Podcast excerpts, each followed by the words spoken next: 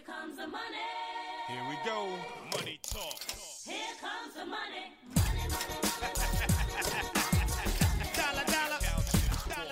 Seja muito bem-vindo. Este é mais um podcast do portal Finanças Inteligentes.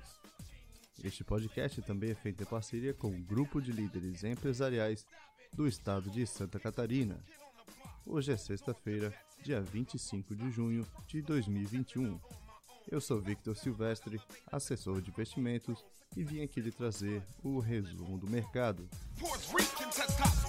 Nesta semana, o nosso índice Bovespa fechou cotado aos 127.255 pontos, representando uma pequena queda de 0,9%. Making major moves. Já o IFIX, o índice dos fundos imobiliários, fechou com uma forte queda de 3,1%, sendo cotado aos 2.725 pontos.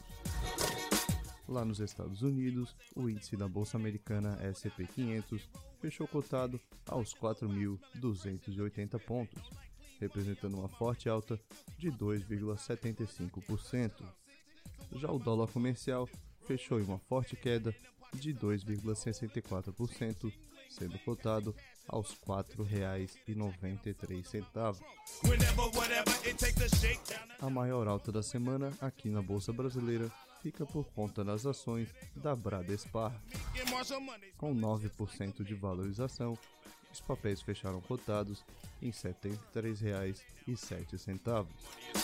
Do outro lado da moeda, a ação que mais perdeu valor nesta semana foram dos papéis da Ambev, com 9,65% de queda, os papéis fecharam cotados em R$ 16,95. locking. Ching, ching. with my- E nas notícias internas desta semana, o governo propôs nesta sexta-feira alterações à taxação de ganhos com investimentos financeiros, com a fixação de uma alíquota única de 15% sobre ativos de renda fixa e fundos e o fim da tributação maior para aplicações de menor prazo.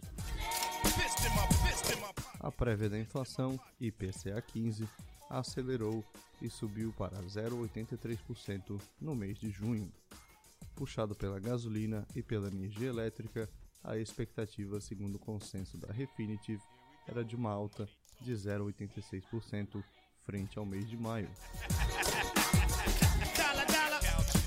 STF formou maioria para suspender a convocação de governadores à CPI da pandemia. Ricardo Salles pediu demissão do cargo de ministro do Meio Ambiente e Joaquim Álvaro Pereira Leite, secretário do Ministério do Meio Ambiente, irá substituí-lo. E a Câmara dos Deputados concluiu a votação da medida provisória da privatização da Eletrobras. O texto agora segue para a sanção presidencial. No cenário internacional, a Argentina limitou a exportação de carne até o final do ano para garantir preços domésticos. O governo da China anunciou que a taxa básica de empréstimo com vencimento em um ano se mantém inalterada em 3,85%, enquanto que a taxa com vencimento em 5 anos se mantém em 4,65%.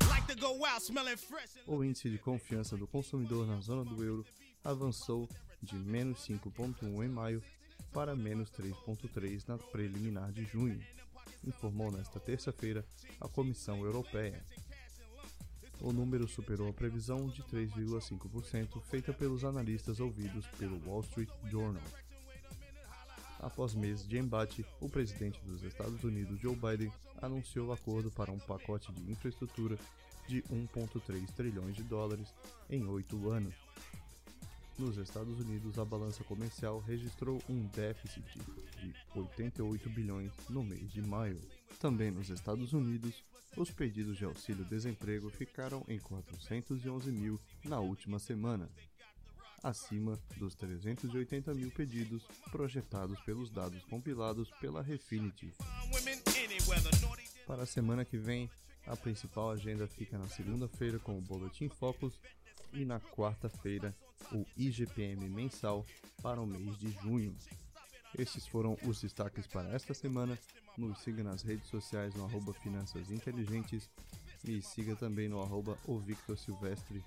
Eu lhe desejo uma boa noite, um ótimo final de semana e a gente se vê no próximo episódio.